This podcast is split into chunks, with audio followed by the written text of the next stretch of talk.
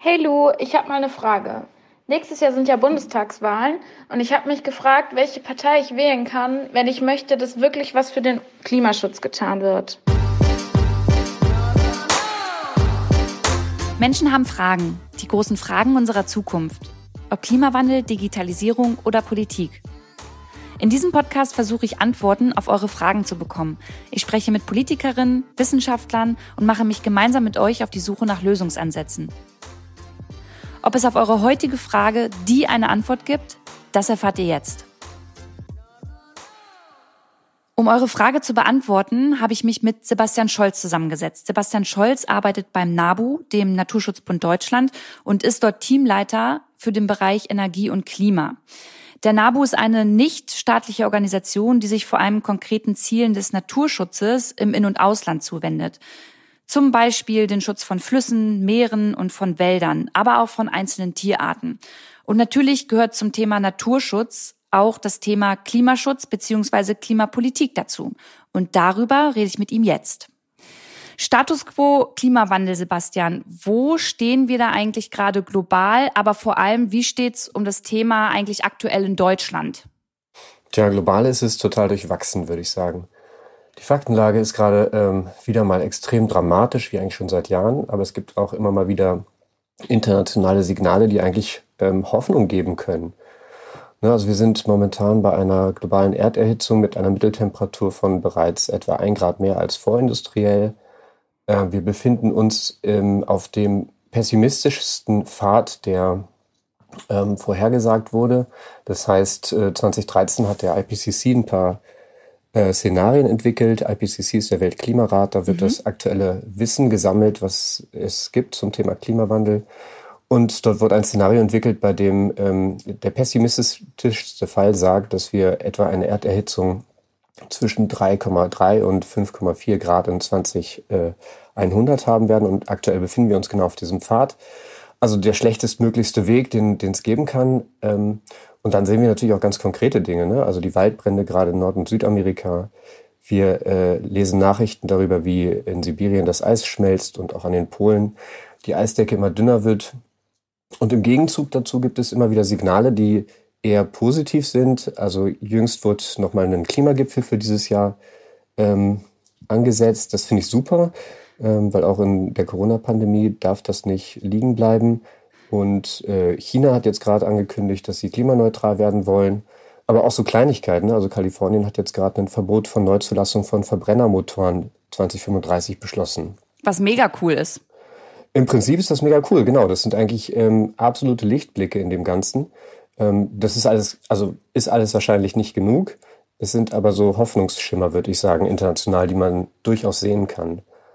Und in Deutschland würde ich sagen, ist das eigentlich ganz ähnlich. Ne? Wir haben jetzt dieses Jahr den dritten Dürresommer in Folge. Ähm, wir sehen, dass die Wälder in Teilen ähm, dramatisch ähm, darunter zu leiden haben, dass es so trocken ist und, und zu warm. Ähm, wir haben auch eine massive Wasserknappheit in der Landwirtschaft. Und gleichzeitig haben wir halt so krasse Starkregenereignisse. Ne? In der Summe wird der Niederschlag ja gar nicht weniger, er ist nur halt ganz, ganz schlecht verteilt. Genau, das sehen wir auf der einen Seite und auf der anderen Seite, die positiven Signale, finde ich, sind auch sehr deutlich. Ähm, mit Fridays for Future und Greta Thunberg ähm, haben wir jetzt seit einer ganzen Weile schon das Klimathema sehr weit oben in der Debatte. Und äh, das führt natürlich zu was. Ne? Die, die Grünen haben einen Umfrage hoch, liegen bei rund 20 Prozent. Und da bin ich sicher, hat auch die Klimafrage eine Relevanz und auch alle anderen Parteien positionieren sich mehr und mehr zu Klimaschutz. Mhm. Darauf ja. wollen wir heute noch, genau darauf wollen wir eigentlich genauer eingehen.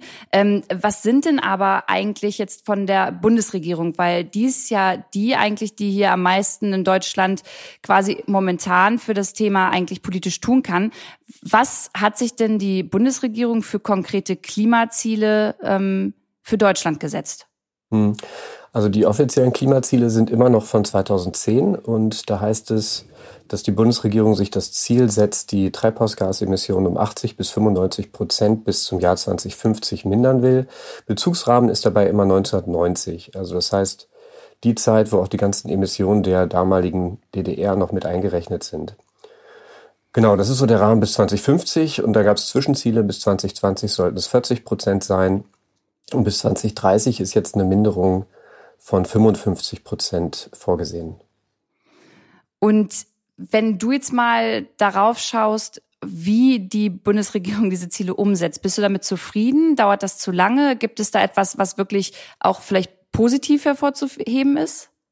Nee, es dauert alles viel zu lange. Also es gibt so zwei Dimensionen daran, die problematisch sind. Ich würde sagen, das eine ist, dass die Ziele überhaupt nicht mehr ausreichen. Ja, also wenn ich sage von 2010, dann zeigt sich eigentlich schon das Dilemma. Danach war nämlich noch das Pariser Abkommen mit äh, neuen festeren Zielen und 80 bis 95 Prozent Minderung bis 2050 reichen eigentlich überhaupt nicht. Das heißt also, man müsste dieses ganzen, diese ganzen Zielkorridore nochmal aufmachen. Man müsste klar sagen, also äh, nicht 95 Prozent, sondern 100 Prozent äh, Minderung. Und ähm, wenn man jetzt das 1,5 Grad Ziel ernst nimmt, dann ist 2050 natürlich auch viel zu spät. Ähm, und wenn ich jetzt mich daran orientiere, kann ich natürlich alles, was bis 2030 beschlossen wurde, eigentlich nur schlecht finden. Ähm, also die 55 Prozent reichen halt vorne und hinten nicht. Ne, selbst wenn ich annehmen würde, bis 2050 brauchen wir eine Treibhausgasneutralität und ich würde der Meinung sein, das würde reichen. Selbst dann sind die 55 Prozent viel zu wenig, weil das im Grunde heißt, dass man in den letzten Jahren deutlich mehr mindern muss. Und ähm, das Problem an der Klimakrise ist ja nicht ähm, die Art und Weise, welchen Pfad, also wann wir was machen, sondern die Emissionen, die sich ähm, addieren. Also das heißt, mhm. jedes Jahr, dass ich mehr äh, Treibhausgas ausstoße, ähm, macht es umso schwieriger in der Zukunft ähm, die Ziele zu erreichen. Stichwort Zukunft. Nächstes Jahr ist ja die Bundestagswahl. Ne?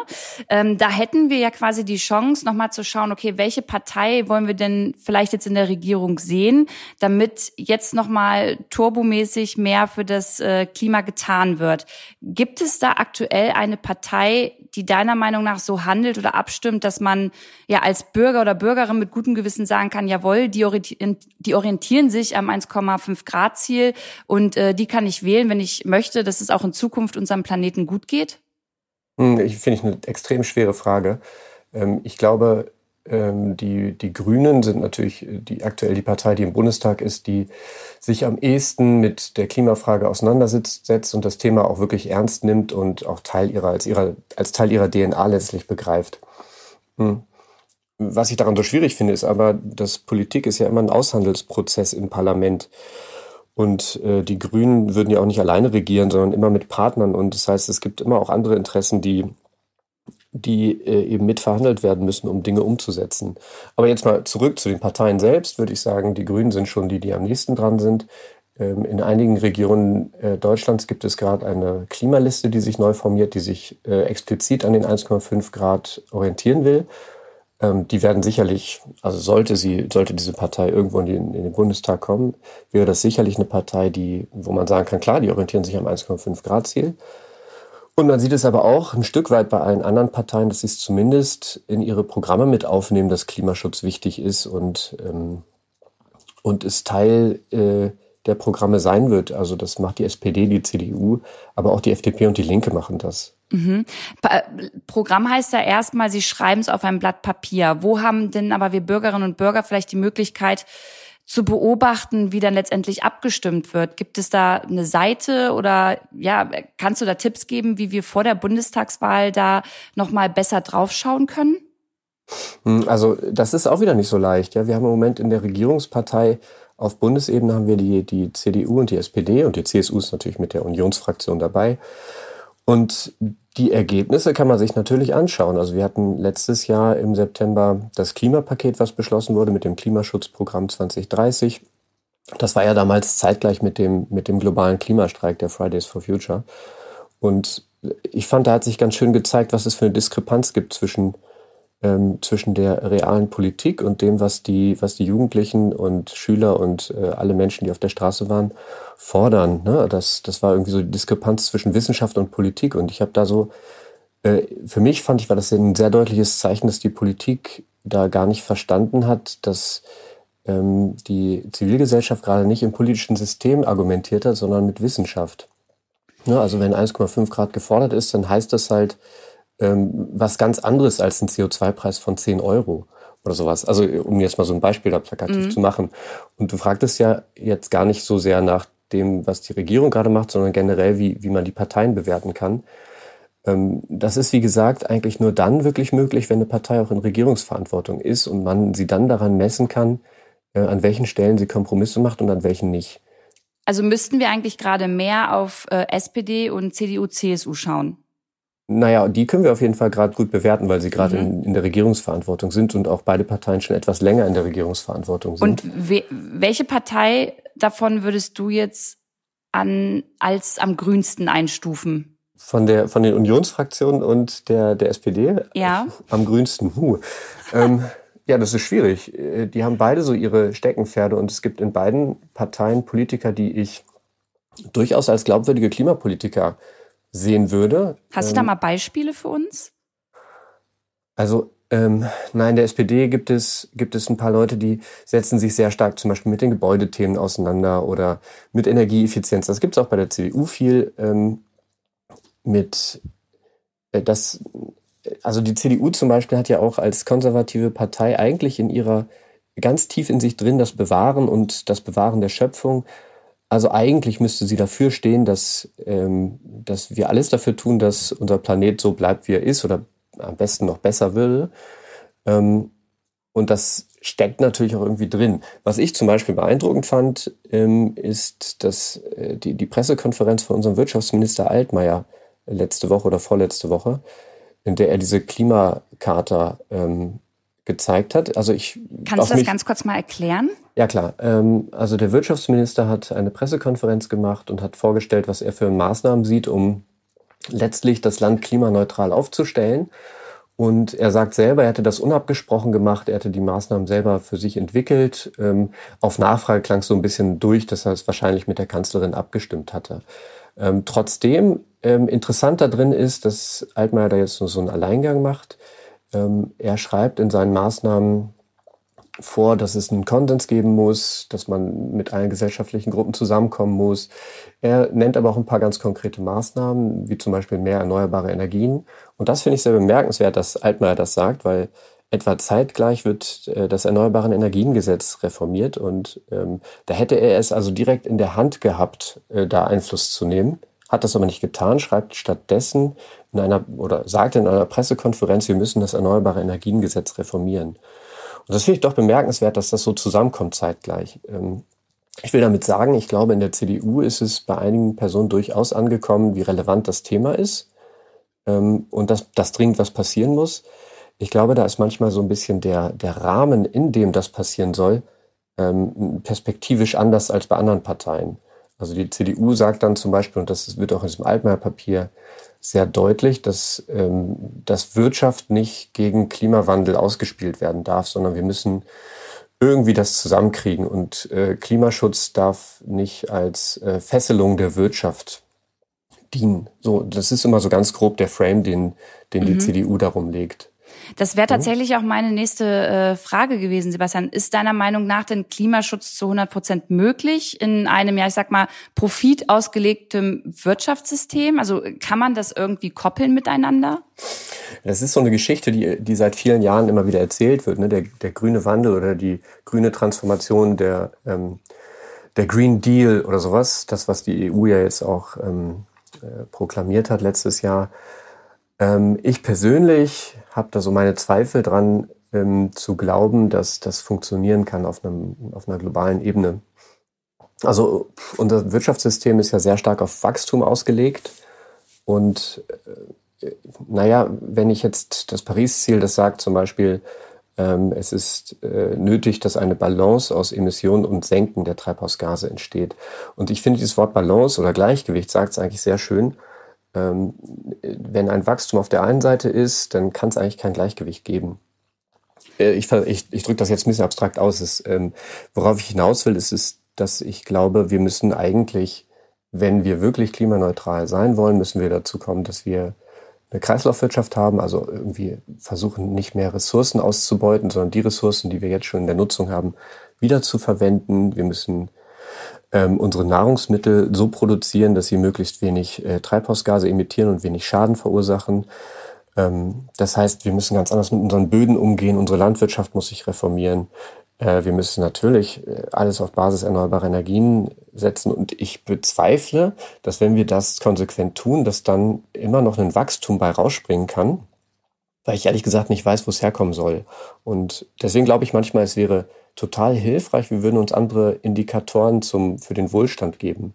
Da Was wäre ja auch, das zum Beispiel? Hm, da gibt es Beispiele aus äh, Bhutan, das wird auch immer angeführt, das äh, Bruttoinlandsglück oder Bruttoglücksprodukt oder, oder irgendwie sowas. Also man versucht letztlich einen Indikator zu, zu wählen, ähm, der das Wohlbefinden versucht zu messen und nicht etwa den Wohlstand oder das Geld, was, was der Einzelne hat oder was die Gesamtbevölkerung hat.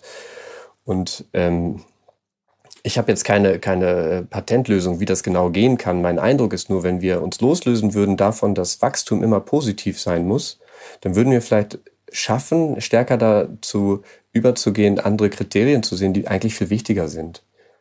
Kannst du denn aber auch verstehen, wenn Parteien dann sagen, hey, es funktioniert nicht alles von 0 auf 100 und äh, wir müssen auch manchmal Kompromisse eingehen? Oder sagst du, nee, da muss man eigentlich wirklich radikaler sein und wirklich pro Klimaschutz Entscheidungen treffen, auch wenn es dann äh, ja für bestimmte Unternehmen oder Menschen halt auch wehtut?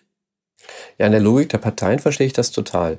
Ne, das ist, ich habe das vorhin ja schon kurz angedeutet. Ähm, in, Im politischen System geht es ja immer darum, dass man verschiedene Positionen aushandelt und am Ende einen, eine Lösung findet, die für alle tragbar ist. Und ähm, wenn nun eine, eine Partei äh, in einer Koalition oder wie auch immer entscheiden muss, ähm, in Klimaschutzfragen auch, dann wird es auch immer äh, Leute geben, die dadurch ähm, nicht profitieren, sondern letztlich ähm, kurzfristige Gewinne ähm, geschmälert werden oder ähnliches. Das heißt, es ist dann also für die Partei in dem Moment ein Aushandelsprozess der, was weiß ich, sozialen Frage, wirtschaftlicher Fragen und Klimaschutzfragen. Also insofern verstehe ich, dass das die Partei Parteien oder die Regierung in solchen Situationen Kompromisse machen. Das ist, glaube ich, das Tagesgeschäft, wie Politik insgesamt funktioniert. Das ähm, habe ich tatsächlich auch gelernt, ja. Äh, ja, ne, das ist das Tragische daran. Und, und da genau ist auch der Knackpunkt in, in der Klimapolitik oder in dem, was, was die Forderungen ähm, in der Klimakrise sein müssen, weil, weil das ist wissenschaftlich zentriert. Und äh, mit der Wissenschaft lässt sich eben nicht so gut verhandeln. Ne? Die, die Physik ist da sehr strikt.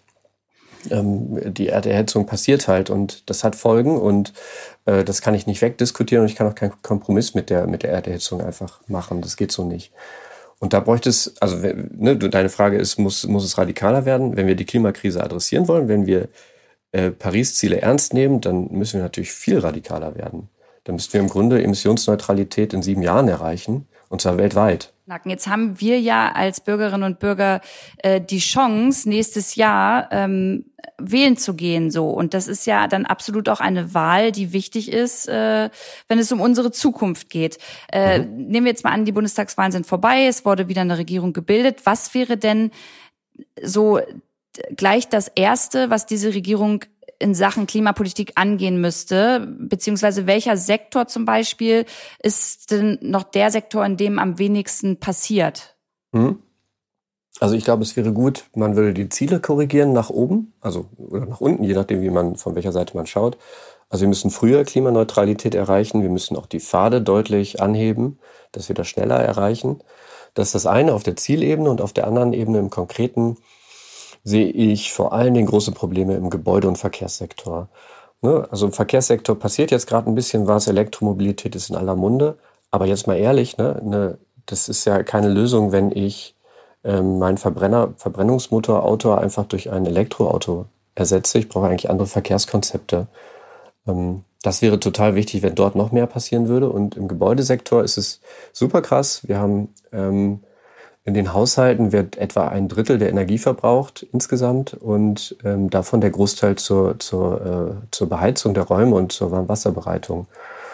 Und ähm, wir haben aktuell eine Sanierungsrate der Häuser von etwa ein Prozent oder noch knapp darunter. Das heißt, ein Haus wird einmal in 100 Jahren im Durchschnitt angepasst, um es zu sanieren, also Heizung zu erneuern und die Gebäudehülle zu zu dämmen und ähnliches, damit der Energieverbrauch halt sinkt. Und das muss natürlich radikal erhöht werden. Da muss es irgendwie, im Grunde müssen alle Häuser in den nächsten 20 Jahren nochmal einmal so saniert werden, dass sie keine Energie verbrauchen oder sogar Energie produzieren.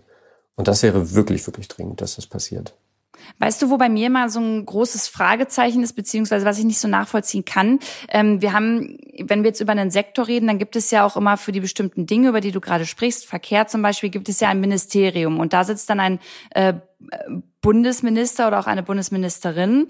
Und ich habe manchmal das Gefühl, das wird dann einfach ausgelost und ausgewürfelt, ähm, welche Person diesen Posten einnimmt, ohne dass man darauf achtet, ob die Person vielleicht auch Vorwissen hat oder beziehungsweise mit dem Thema überhaupt relaten kann. Und ich finde es eigentlich auch auf den Klimaschutz bezogen total gefährlich, da Personen sitzen zu haben, die eigentlich überhaupt keine Ahnung davon haben und sich dann erst wieder reinarbeiten müssen. Das ist natürlich legitim. Jeder Mensch muss sich ja in Dinge reinarbeiten. Aber haben wir denn die Zeit, dass auch eine Bundesministerin oder ein Bundesminister sich da wirklich noch erst Monate, vielleicht auch ein Jahr reinarbeiten kann, bevor die Person wirklich verstanden hat, was da jetzt getan werden muss? Nee, die Zeit haben wir natürlich nicht. Ähm, aber auch das ist wieder sowas. Ne? Das politische System ist halt, weiß ich nicht, da wird ausgehandelt. Und gerade in der Union sieht man das ja sehr stark, dass, äh, dass es da ganz viel um Proports geht. Also äh, aus der CSU muss ein Minister aus dem Norden Bayerns und aus dem Süden Bayerns irgendwo platziert werden. Und, und so wird das dann verhandelt. Ne? Da geht es ja nicht um Kompetenzen, sondern ähm, alle Flügel müssen irgendwie besetzt, ihre Posten besetzen. Mhm. Es gibt aber ja äh, jenseits des, des Ministers und der Ministerin, also den, der, der Köpfe der ähm, Ministerien, gibt es ja immer einen, einen Mitarbeiterstab, der nicht zwingend äh, nach jeder Legislaturperiode ausgetauscht wird. Und da gibt es natürlich kompetente Leute, die, die in, in den Themenfeldern drin sind, die ähm, sicherlich gut beraten können. Und ich glaube, manche neuen Minister sind gut beraten. Sie lassen sich auch beraten von diesen, von diesen Menschen, die Ahnung haben, die seit Jahren in dem Geschäft da drin sind. Und die Alternative, die du so ein bisschen aufmachst, wäre ja, dass wir so eine Expertenregierung hätten oder sowas. Genau. Ähm, ich glaube, das würde gerade in so Fragen wie, wie der Klimakrise sicherlich helfen. Wir hätten dort Leute, die, ähm, die stark in der Materie drin sind, klar. Das, die, die vielleicht auch in der wissenschaftlichen Community ein Standing haben und die, die, die wissen, die wissen, was nötig ist. Sicher wäre das hilfreich. Ähm, ich weiß nicht so genau, ob das, ob das unserem äh, Konzept von Demokratie entspricht. Ähm, das gab ja immer mal wieder so Versuche, sowas zu etablieren. Es gab vor vielen Jahren ja mal äh, der, wie hieß es, der Professor aus Heidelberg, so wurde er diffamiert. Das war so ein Wirtschaftsprofessor, den ich glaube die Union damals ins Spiel bringen wollte als Wirtschaftsminister, ähm, der eben nicht aus der Politik stammte und ähm, das ist so krachend gescheitert als ein, als ein wirkliches Negativbeispiel für so eine Expertenregierung. Ähm, trotzdem, wenn ich mir jetzt vorstelle, wir hätten einen, einen profilierten Klimapolitiker in einem Klimaministerium, äh, nicht Klimapolitiker, sondern profilierter Klimawissenschaftler in einem Klimaministerium. Oder Wissenschaftlerin. Ich, ja, Entschuldigung, natürlich Wissenschaftlerin. Wäre natürlich viel gewonnen, glaube ich, ja. Werdet ihr eigentlich als NABU auch mal hinzugezogen, ähm, ja, innerhalb der Regierung oder auch für bestimmte Parteien, die dann fragen, Mensch, was haltet ihr denn davon? Könnt ihr auch eure Meinung mal dazu sagen? Ja, klar. Also wir haben immer mal wieder Treffen mit äh, den Hausspitzen, sprich Ministern, Staatssekretären und so weiter. Ähm, wir haben aber auch mit den Parteien, und zwar mit allen Parteien, Gespräche über mh, hm, eigentlich alle Themen, ähm, alle Themen, die uns betreffen. Und das heißt für uns natürlich dann vor allem Naturschutz, Umweltschutz, ähm, Klimaschutz. Ähm, das heißt, in diesem Rahmen beraten wir äh, recht intensiv und versuchen da unsere Themen zu platzieren. Das ist, also nennt man ja quasi äh, Lobbyarbeit, oder? Ja, genau. Wir machen Lobbyarbeit. Ich versuche das immer nicht so zu nennen, weil ich finde, ich, ich so negativ behaftet, ne? Genau, Lobbyarbeit ist total negativ behaftet und ähm, ich bin oder unsere Arbeit ist ja vergleichsweise selbstlos. Ne? Wir, wir machen das ja nicht für uns, weil wir irgendwie daraus Profit generieren wollen, sondern wir, wir vertreten die Interessen der Natur und der Umwelt und ähm, wir machen das, weil es sonst keiner macht oder aus unserer Sicht nicht ausreichend. Sebastian, ein ähm, Begriff, Stichwort würde ich gerne nochmal äh, in unsere Podcast-Runde hier hauen. Äh, Stichwort Klimanotstand. Mhm. Müsste das deiner, also kannst du das vielleicht erstmal erklären, was das bedeutet und müsste das in Deutschland ausgerufen werden? Und gab es da schon mal ähm, Versuche von irgendwelchen Parteien, das durchzuboxen? Mhm.